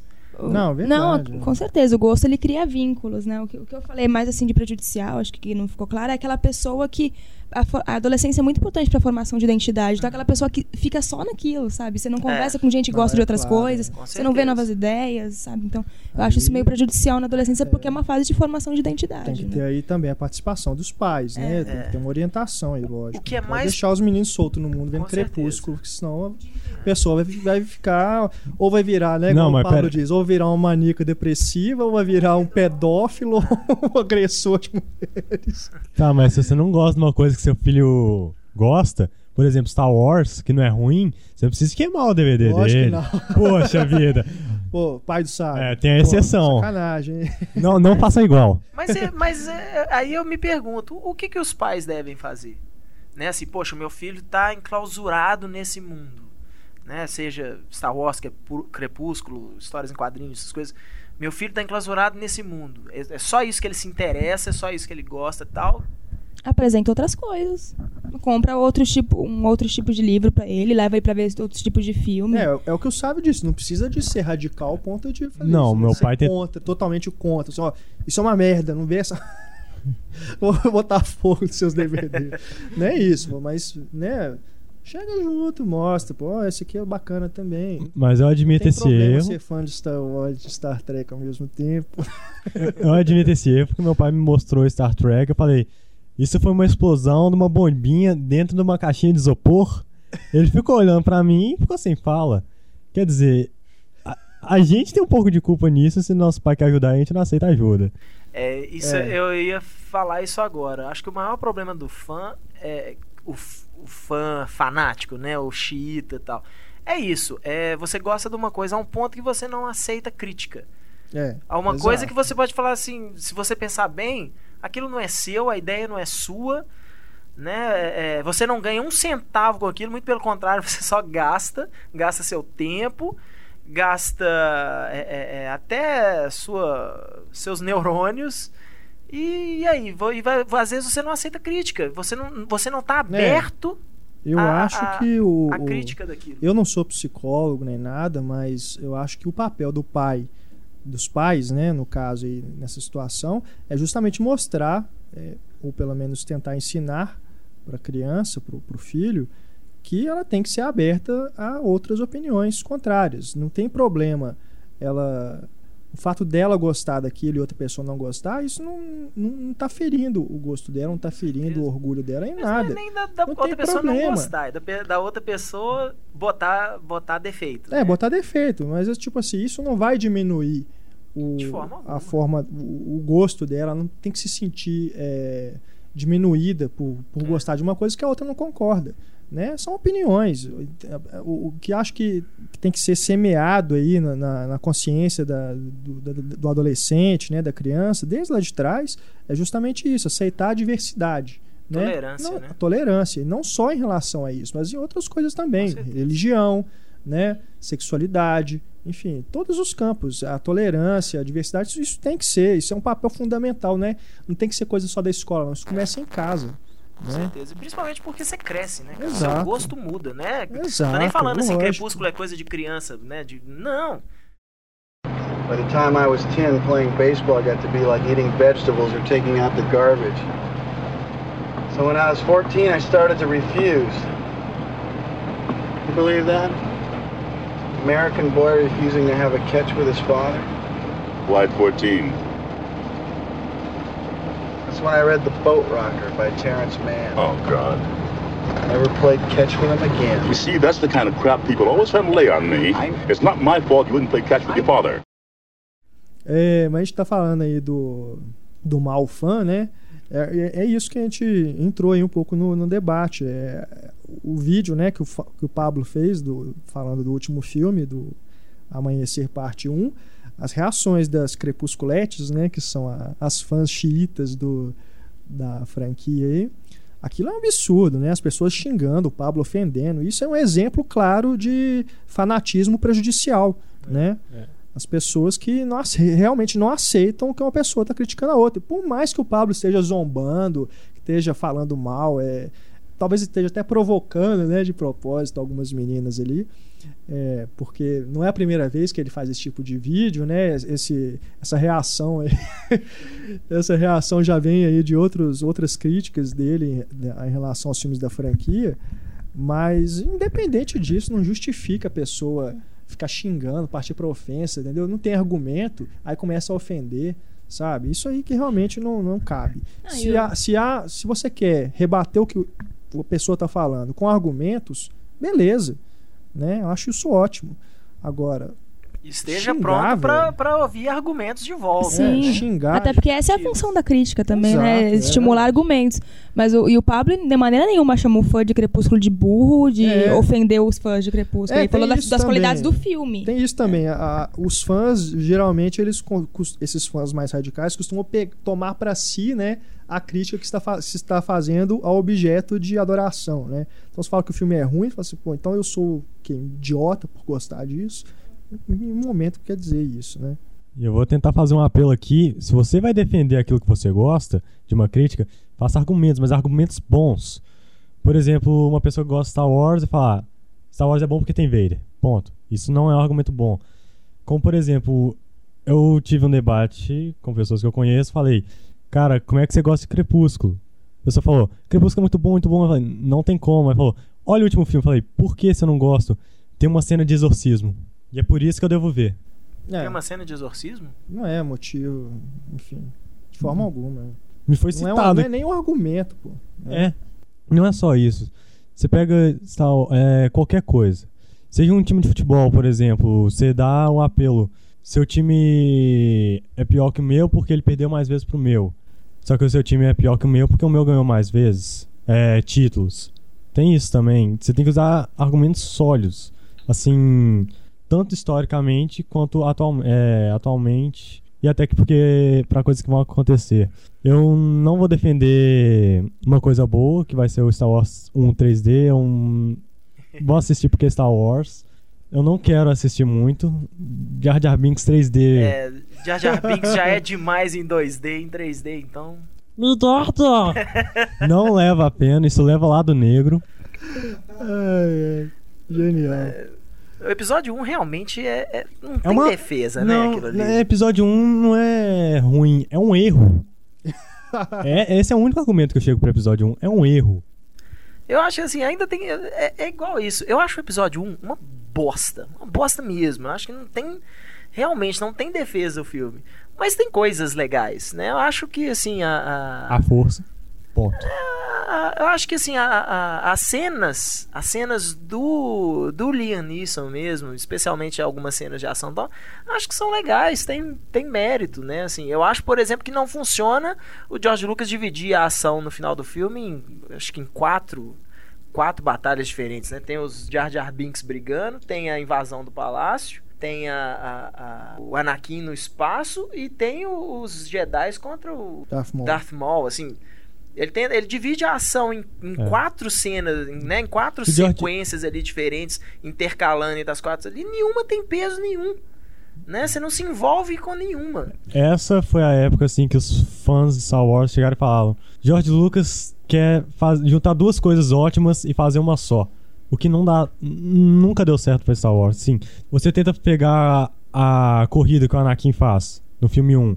Aquilo ali era pra ser uma, uma cena de luta, uma cena de briga, mas você nem citou, não se considera aquilo como uma cena de briga. E pra mim, o filme 1 foi feito assim, pra você saber de onde Anakin veio. Podia ter sido uma HQ ou só um episódio que nem o especial de Natal que passou na televisão. Não precisava de ter aparecido Jar Jar Binks, antes de tudo.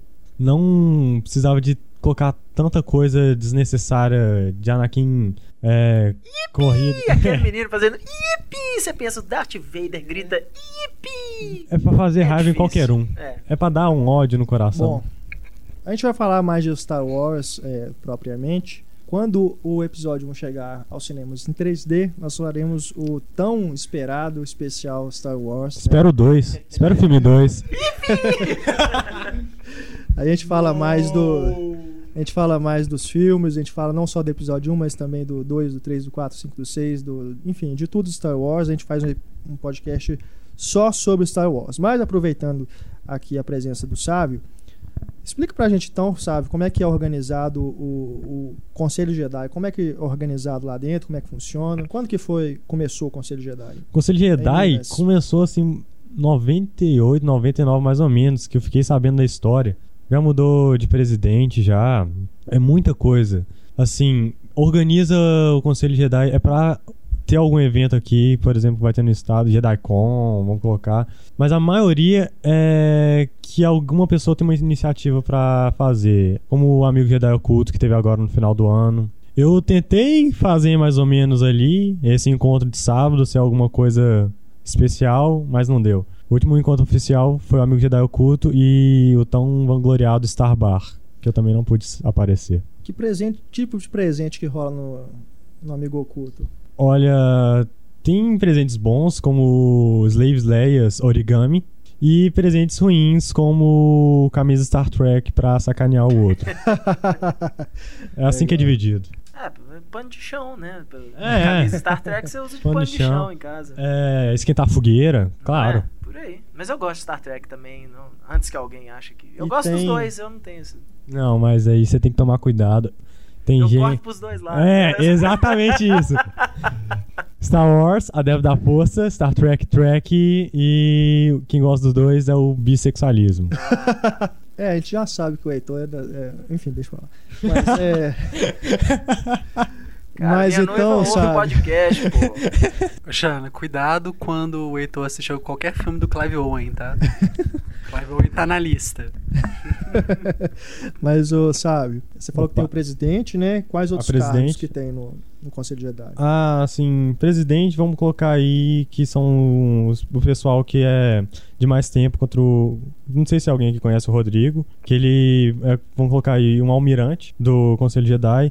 que Ele ajuda a organizar tudo, ele ajuda a expandir o pessoal que gosta do conselho. Eu não peguei muito bem essa parte, não. Eu só vou nos eventos, converso e a gente é amigão ali, todo mundo. É basicamente isso. E tem, tem conselhos Jedi espalha- espalhados por todo o Sim, país. né? sim.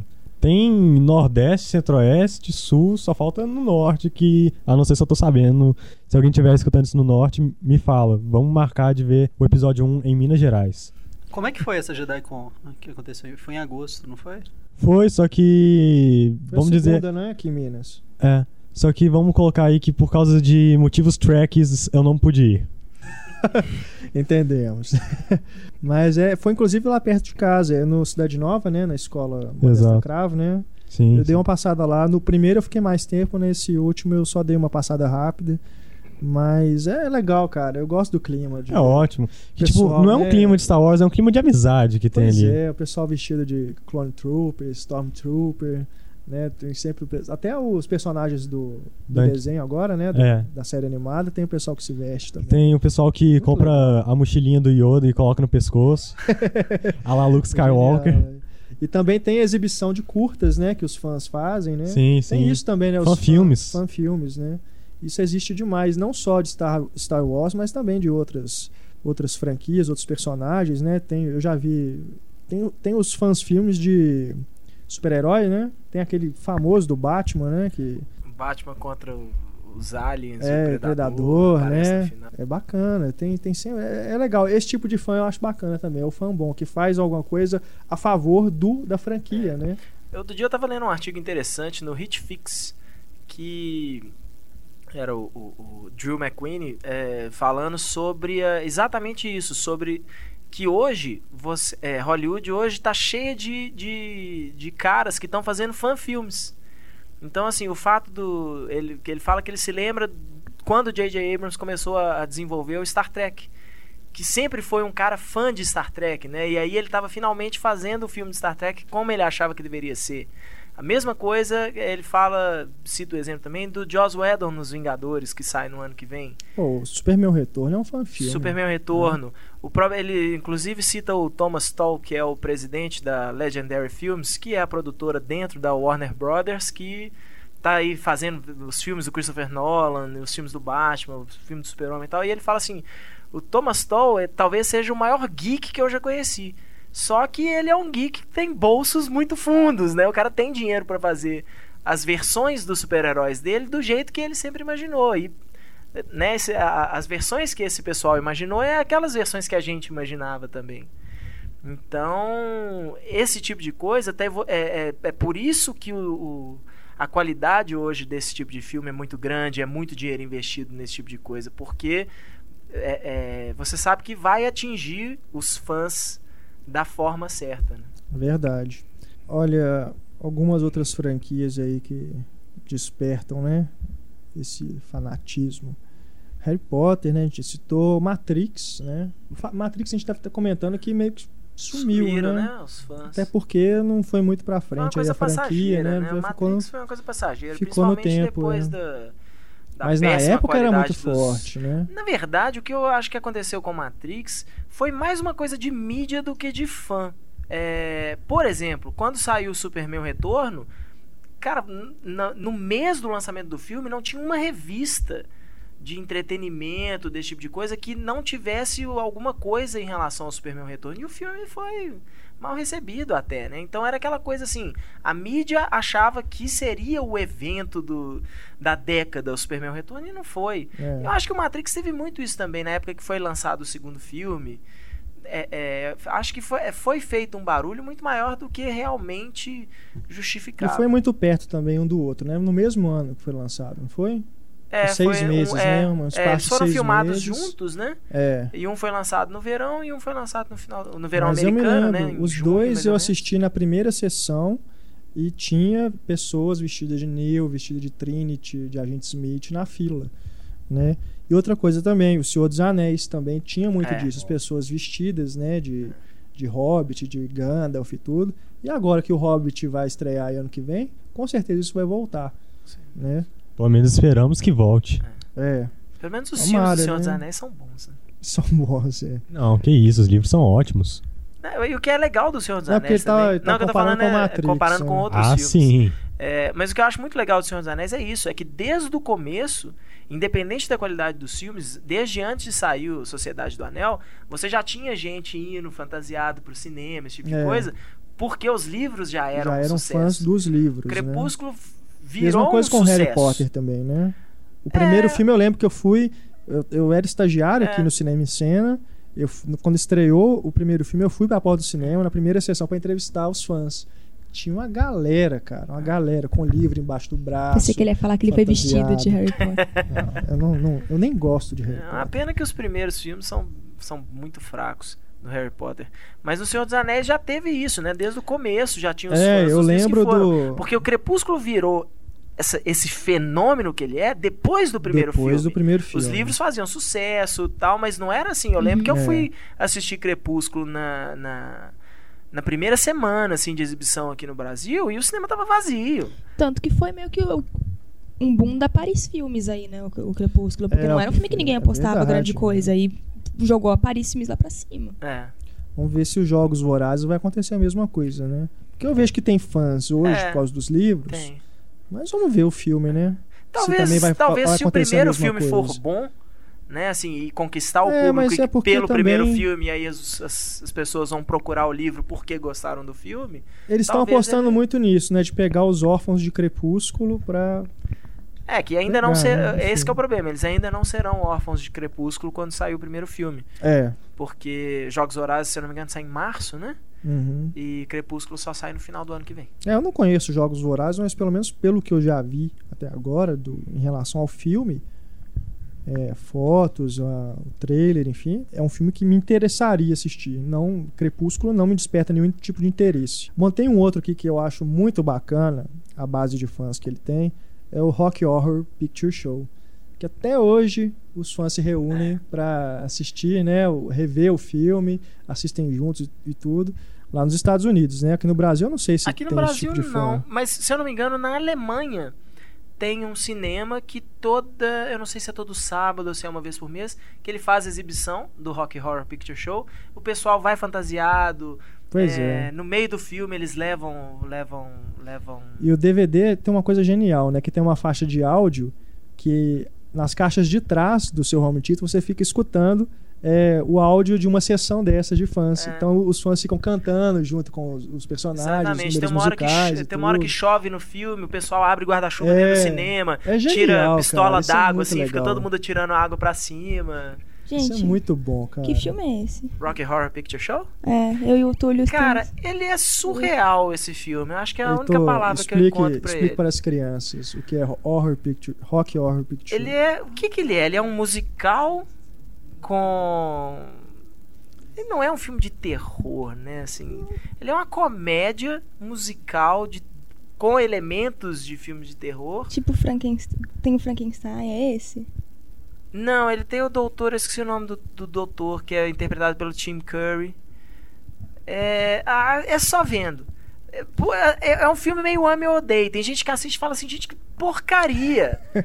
Mas é, virou é um cult, daqueles. né? É, mas virou cult. Eu acho que é aqueles filmes assim que as pessoas assistem. É, é tão ruim, mas tão ruim que diverte. E, e aí criou uma legião de fãs. Assim. É tipo o Crepúsculo da, sua, da época de vocês? Não, é não, isso? não, não, é, não, é ruim, não. mas tem fãs? Não, não, não. É, é, é, é o, o- é exatamente isso. É a coisa que é, é- parece que é propositalmente ruim pra ser bom.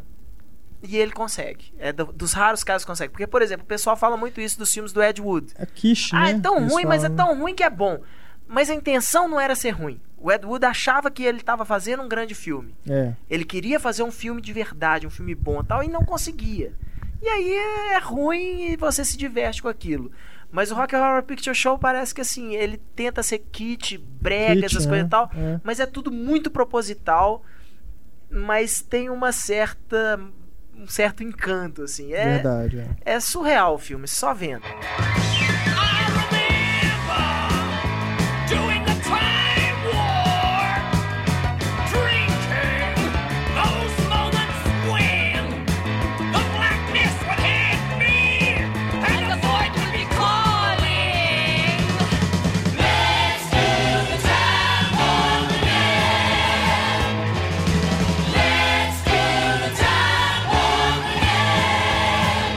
Just a jump to the left.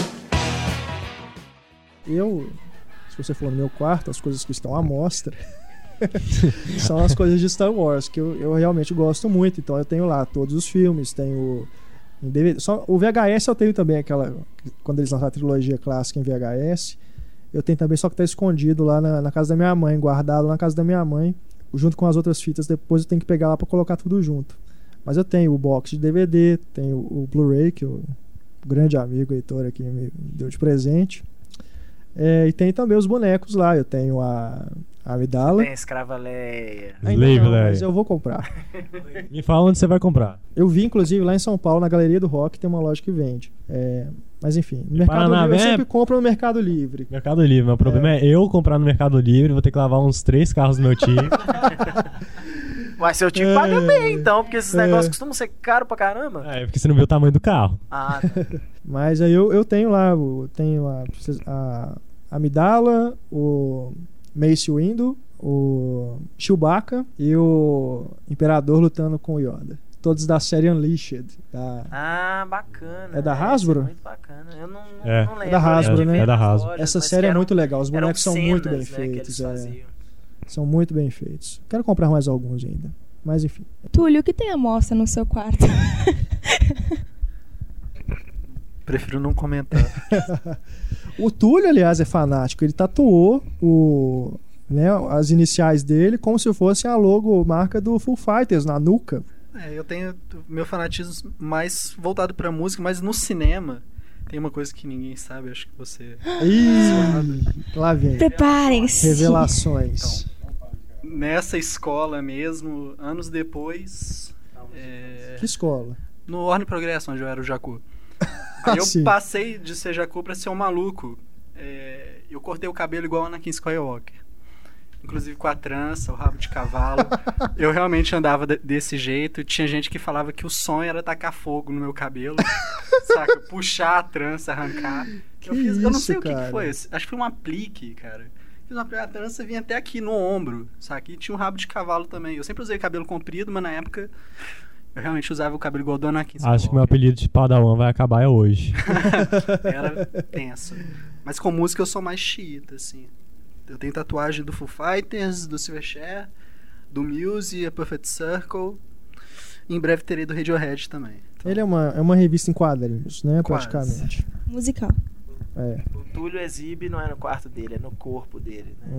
Hum. Pô, não, eu tenho uma tatuagem do do filme da Miranda Julie também. Eu e você e todos nós. Eu tenho o símbolo do amor dela no dedo. A gente vai ter que tirar a foto das tatuagens do Túlio. Mas acho que. Eu espero que não tenha nenhuma parte do corpo que a gente não possa fotografar, né? Porque acho que Principalmente pega se tiver, mal, né, é. Principalmente se você tiver que fotografar de close, assim, pra não mostrar o resto Nossa ali. Senhora. Tipo Scarlett. Pô, mas peraí. Ó. Vocês não queriam me jogar de brinde? Tem que mostrar. Ah, é, tem que mostrar agora.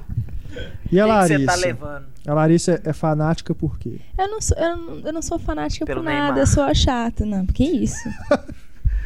não, eu sou chata, é eu não sou fanática, eu não sou colecionista, eu não guardo nada, eu tenho mania de jogar as coisas fora, não tenho nada guardado. Mas, Você não se apega a nada, Larissa? não, objetos materiais assim, O não. Alexandre ouve podcast, Larissa? De vez em quando. É, pois é. Ela é fanática Não. pelo Alexandre. É. Ah.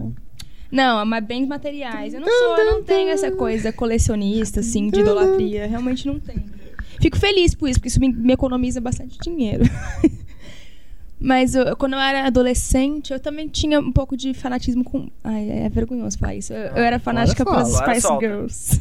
Spice Girls. Eu, eu, eu, eu me vestia igual, assim, inclusive eu mandava fazer vestido igual, tal. Mesmos cortes de cabelos, colecionava tudo. abertura, hein? É, acabou. Nós vamos trocar. Essa foi minha fase mais colecionista, a fase eu, Spice Girls. eu voto pra que a Larissa cante Wannabe. Eu não voto. É, eu canto junto com você, vai lá. Não. Você faz a Vamos primeira lá. voz, eu faço a segunda. Não. Vamos lá. Não. Taran, taran, taran. wanna be my lover, you gotta get me my free. Só pra deixar claro, esse é o Heitor, não sou.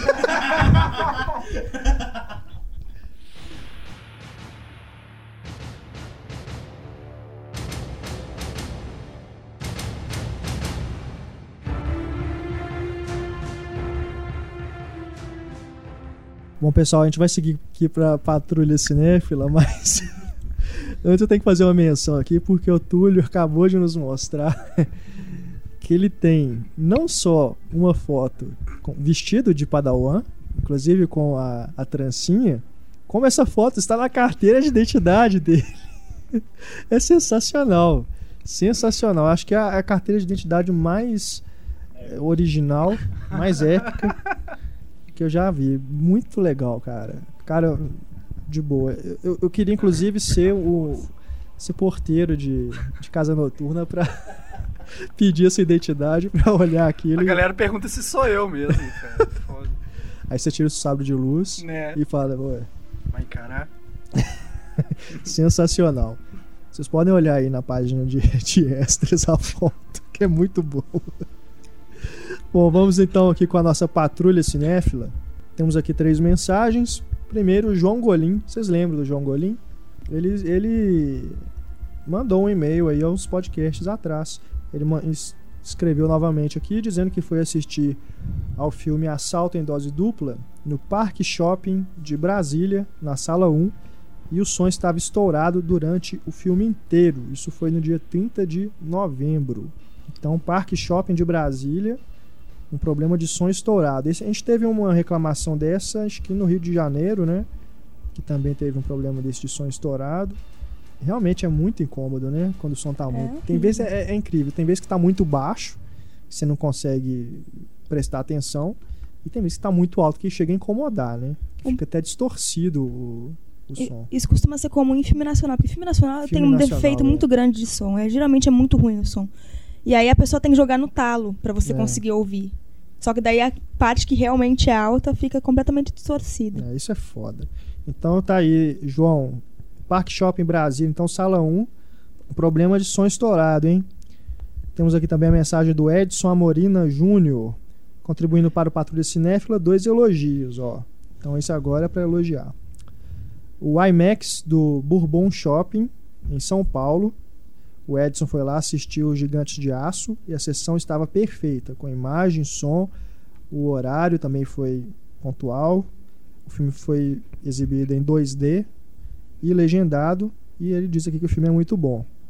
E também ele elogia aqui o Kinoplex Osasco, onde ele assistiu o Dream House, que é a Casa dos Sonhos, e também correu tudo bem, fora o filme, que é uma caca. não assisti, mas tem toda É, a a cara de culpa ser não é do mesmo. cinema. É, a culpa não foi do cinema. Então aí, ó, dois elogios. É, tá, então leva aqui o aval da Patrulha Cinéfila, o Bourbon Shopping, a Selinho de IMAX, aprovação. selo de aprovação da Patrulha Cinéfila e também o Kinoplex Osasco. E por último temos aqui a mensagem do João Luiz. Ele diz que informou a gente no Facebook que assistiu ao filme O Palhaço na sala 6 do Diamond Mall, aqui em Belo Horizonte, e a, a tela estava numa sujeira vergonhosa. Eu tava nessa Sábio mesma sessão. Vamos colocar aí. Vamos colocar o filme que, assim, você vê o filme, só que você vê metade dele de uma sujeira tanta que você não enxerga direito. Que isso, Suja, cara? suja assim é um elogio. Mall. É. Cara, gente, o Diamond Mall, pra quem não sabe, é, tá dentro do grupo Cinemark, também aqui em Belo Horizonte.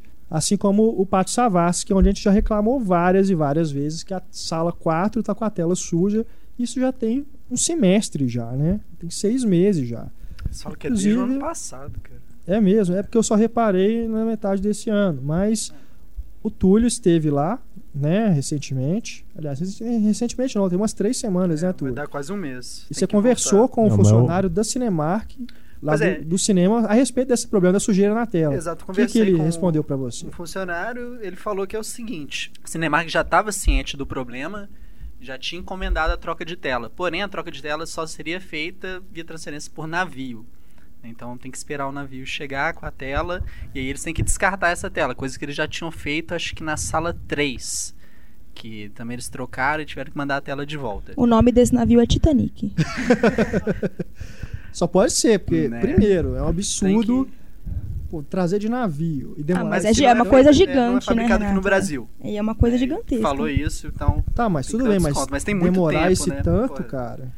tem até que voltar lá e O- conferir se a sala 4 já tá. o Cinemark tem uma limpeza preventiva de telas, ele ocorre todo mês, mas pelo visto isso é, é mancha já, não é mais sujeira, sabe? Essa do Pátio Savassi, provavelmente essa do Diamond. Tem que realmente tro- trocar, né, gente? Que vergonha. A do pátio dá a impressão que tá rasgada, não sei, cara. É, aquilo ali é, eu não- também não sei explicar. Mas enfim, fica aqui então agora de uma vez por todas a o nosso protesto. Boicotem, boicotem mesmo a sala 4 do Pátio Savassi e também agora a sala 6 do Diamond. E o Diamond Que é é uma pena, que o Diamond porque- tá numa área nobre, né, cara? Sim. É, e uma pena porque a isso. sala 6 do Diamond é uma das mais novas e é das melhores, em, em termos de som.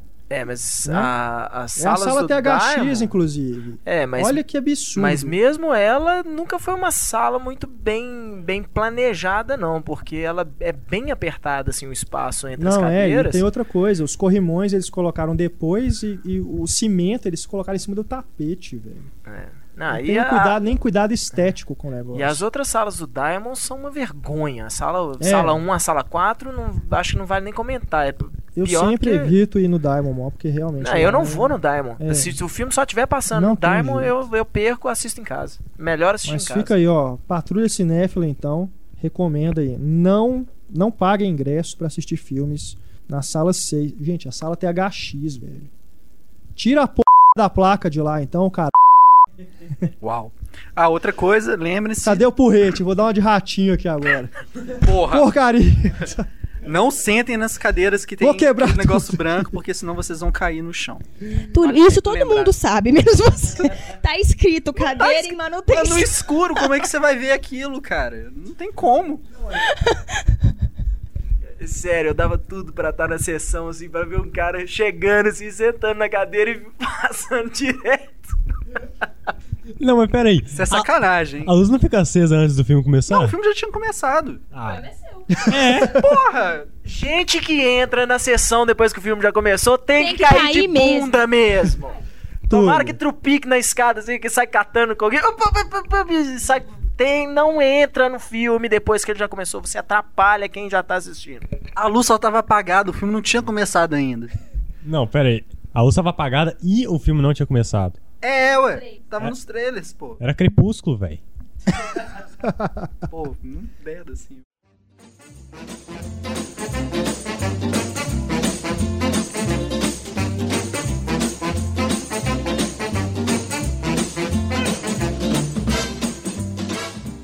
Estamos chegando ao final do podcast, mas temos mais alguns e-mails a serem lidos. Vamos começar aqui com Rafael Costa. No último podcast, vocês citaram séries que se tornaram filmes, porém esqueceram de citar o outro lado da moeda, os filmes que viraram séries. Mentira que a gente citou alguns, Rafael. É, não Mas ouviu ele- inteiro. Mas ele segue aqui. É, quase ninguém acredita, mas Buffy era um filme antes de se tornar uma série. E a, gente série falou ficou- disso. Não, a gente falou em outro podcast, não foi no de Ah, séries mesmo, não. Desculpa, eu confundi. Eu tinha então, assistido ele cinco vezes em um dia até. É. Não precisa Aí diz o Rafael aqui que a série ficou tão famosa que conseguiu eclipsar totalmente a sua origem. O filme de 1992, escrito por Joss Whedon, que cinco anos depois conseguiu levar sua cria para as telinhas. Outro filme que se tornou série é 10 Coisas que Eu Odeio em Você, a releitura moderninha de Jill Junger, do clássico de Shakespeare, A Megera Domada. não Esse lembro eu dessa nem série. lembrava, cara, que tinha série, e realmente tem. Durou uma temporada, eu acho. Foi É. bem rápido. Eu lembrei de Mas um foram outro com os mesmos atores? Era com o Joseph Não, Gordon-Levitt não, e tal? Só aproveitaram aí o título e o... É, as Patricinhas de Beverly Hills também ganhou, ganhou É, uma que série que lembrar, é. passava na Rede Globo aqui domingo de manhã. E não era com a Alicia Silverstone, Não era, era. com a outra menina Até lá. os outros atores até, até, até tinha bastante ator do filme, mas é, a mas Alicia a Silverstone não. principal não. era. Ele continua aqui. E por fim, outro filme que se enquadra na lista é Indiana Jones e a Última Cruzada. A sequência de abertura desse filme mostra o jovem Henry Jr. se metendo em enrascadas e ainda tomando bronca do pai. A ideia agradou tanto que foi parar na TV The Young Indiana Jones Chronicles. Mostrou durante três temporadas as aventuras e confusões do futuro arqueólogo. E com a produção de Spielberg e companhia, a série foi um sucesso, tendo recebido 10 Emmys em categorias técnicas e uma indicação ao Globo de Ouro de 94 de melhor série dramática. Bem lembrado, Rafael. Teve o Sarah Connor. Chronicles. Sarah Connor Chronicles. Que esse aí é do Exterminador do Futuro, do né? Futuro, é. Esse foi o contrário, né? O filme que virou série.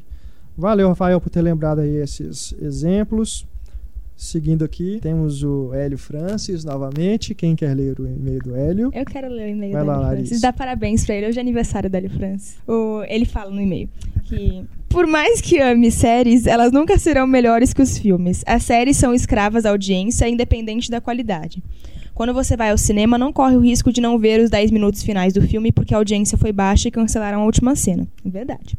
Além disso, poucas são as séries que conseguem ser perfeitas em sua totalidade, seja por uma temporada ruim ou até por se perder na própria história que contam. Por fim, espero que as séries evoluam quanto mais em qualidade para criar um público mais exigente e, consequentemente, um cinema superior. Mas dizer que as séries são melhores que os filmes não dá, são coisas distintas. É bacana. É legal o Hélio, porque ele faz tanta brincadeira, mas ele tem comentários pertinentes. Sim, né? sim. No, no último podcast ele também falou coisas bacanas. Não, e é verdade. a- a- É. o filme nunca vai ser tão dependente da audiência quanto a série é. E também nunca vai É verdade, ter a mesma é. continuidade. Uhum. E é isso, e-mail do Hélio Franz. Parabéns, Hélio Valeu, Franz. Hélio. Parabéns, Hélio. Temos aqui agora o e-mail do Daniel Rosa. Heitor, você lê pra gente? Meu nome é Daniel, tenho 27 anos, sou de BH, mas moro em Vitória desde os 7. Sou leitor do site há 3 anos. Devo reconhecer que o site ficou bem legal, até pra mim que não gosto muito de mudanças. O podcast está demais. Confesso que fico ansioso para chegar à quinta-feira e ouvir. Sugestão: faça um por dia. Nu. Está, está, é, realmente Isso aí não vai mais ter brincadeira. notícia no cinema em Ainda bem que é um por dia, brincadeira. brincadeira. viu, ainda bem Dá que é trabalho brincadeira. demais. Um por semana, mal mal a gente dá conta. Por estar ouvindo muito vocês, já estou recuperando meu sotaque perdido há tempos. Que sotaque? Que sotaque? Que sotaque, uai? O que mais gostei foi da infância, pois a maioria dos filmes citados fizeram parte da minha infância e me trouxe lembranças maravilhosas, como todos os meus primos se reunirem para assistir os Goonies na casa da minha avó em BH. Você e seus primos têm a manha, tá? Porque os Goonies realmente Filmaço. Filmaço. No podcast de rock, vocês disseram que o Guns N' Roses só participou do cinema em Exterminador do Futuro 2. Não é verdade. Eles também fizeram a trilha de Entrevista com o Vampiro, versão de Sympathy for the Devil dos Stones, e do filme Fim dos Dias com a música Oh My God da banda já desfigurada de Axel Rose. Eu não é lembrava. mesmo, nem eu, tá certo. Tema do último podcast achei muito legal, pois gosto muito de acompanhar séries. Fiquei frustrado porque vocês não citaram muitas que gosto, mas serviu para eu me interessar por novas séries como Community e Breaking Bad. Pra mim, a melhor coisa do podcast são as boas dicas de filmes que vocês têm dado. Estou vendo bons filmes por causa das referências dadas no programa. Não abandonem o Paul Bettany, ele ainda precisa pagar o aluguel. O mundo abandona o Paul Bettany, não é a gente que abandona. Olha, a única pessoa que eu acho que o Paul Bettany realmente vai ficar puto se abandonar ele é a Jennifer, Jennifer Connelly, Connelly, né? Mas- Exatamente. Mas deixa ele, tadinho. Ele não é ruim, não. Eu não acho ele ruim, não. Ele só tem mau gosto pra, pra fazer filme comercial, assim, quando ele precisa ganhar grana. Valeu, Daniel, pelo e-mail. Temos aqui agora o Edson Amorina Júnior. Ouvi todos os episódios, mesmo aquele picotado a lá Michael Bay. Valeu. O episódio Transformers. E realmente o podcast está muito bom. Depois do décimo, destaco algumas considerações. É muito bom ver a evolução de todos durante esse tempo. No primeiro episódio da Larissa, ela praticamente não fala, agora contribui bastante. O Heitor vem se mostrando uma enciclopédia e o Túlio um novo dicionário. Tenso. Tenho certeza que o Pablo vai, vai ter mais trabalho em defender suas posições com a turma agora. Renato, desculpe, cara, mas a sua voz rouca hum, perde muito para a voz dodói da Larissa. Principalmente quando ela ri. Por falar nisso, poderiam fazer no podcast só com a risada da Lari padrão. ela ficou vermelha aqui agora. Sobre Ela o podcast de. Ela não quer rir, Edson. Ela não quer rir alto agora só porque você deixou ela com vergonha. Sobre o podcast de tradução de títulos, a noviça é rebelde sim. Ela interfere na vida do capitão, não obedece às ordens e ajuda os filhos a se rebelarem em relação ao relacionamento com o pai. O título não é tão poético quanto o original, mas funciona assim. É, tudo bem. Tá dado seu recado aí então, Edson. A noviça rebelde então é rebelde sim. O Heitor vai cantar uma música da Noviça Rebelde agora. E por fim, Eu, na verdade, na hora que ele falou da voz rouca do Renato, eu lembrei uma, de uma música. Acho que era daquele Silvinho Blau Blau, você lembra disso? ah, Tinha uma música que ele falava é, de quem é essa voz tão rouquinha e tal. É do Renato. nossa senhora. Meu Deus do céu. Próximo Pois e-mail. eu que faço os comentários estranhos. Próximo e-mail. Finalizando aqui, Larissa, lê pra gente o e-mail do Sandor Tomi- Tomit. Ah, que bom que você falou o nome dele. Sandor Tomit, Sandor. Se tiver. des- A pronúncia estiver errada, você me corrige aí, tá? É, desculpa aí. Desculpa. É, primeiramente, queria parabenizá-los pelo novo site e agradecê-los pelos divertidíssimos podcasts que disputam cabeça a cabeça com o Radiohead. Bom gosto. Cabeça a cabeça Radiohead. Não. Nossa senhora. O primeiro É lugar. porque já tá chegando o final do podcast, gente. Desculpa aí as piadinhas. O primeiro lugar em meu iPod nas corridas matinais. Olha. Não, eu tô gostando disso, cara. A gente fica, ó. Primeiro. No o- sono das pessoas. A gente, é, embalando o sono das Embalando o pessoas, né? Tornando o, o trânsito de São Paulo mais agradável, Agradável. de ser enfrentado. Primeiro lugar nas paradas do iTunes e agora disputando aí com Radiohead, velho.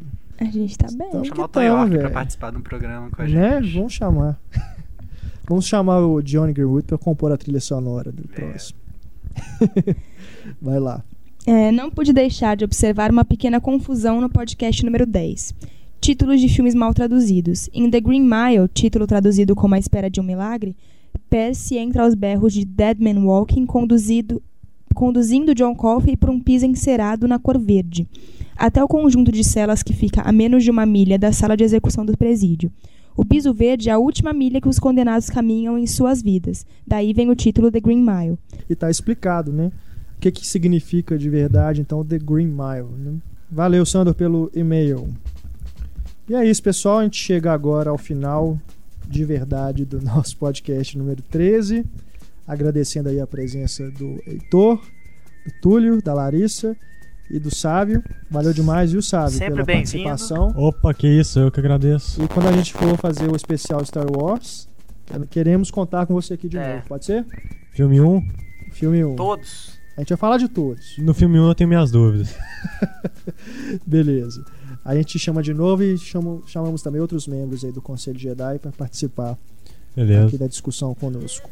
Agradecendo também a audiência mais uma vez de vocês, nossos queridos ouvintes, nossos canais de contato para você deixar sugestões, críticas, elogios, dúvidas.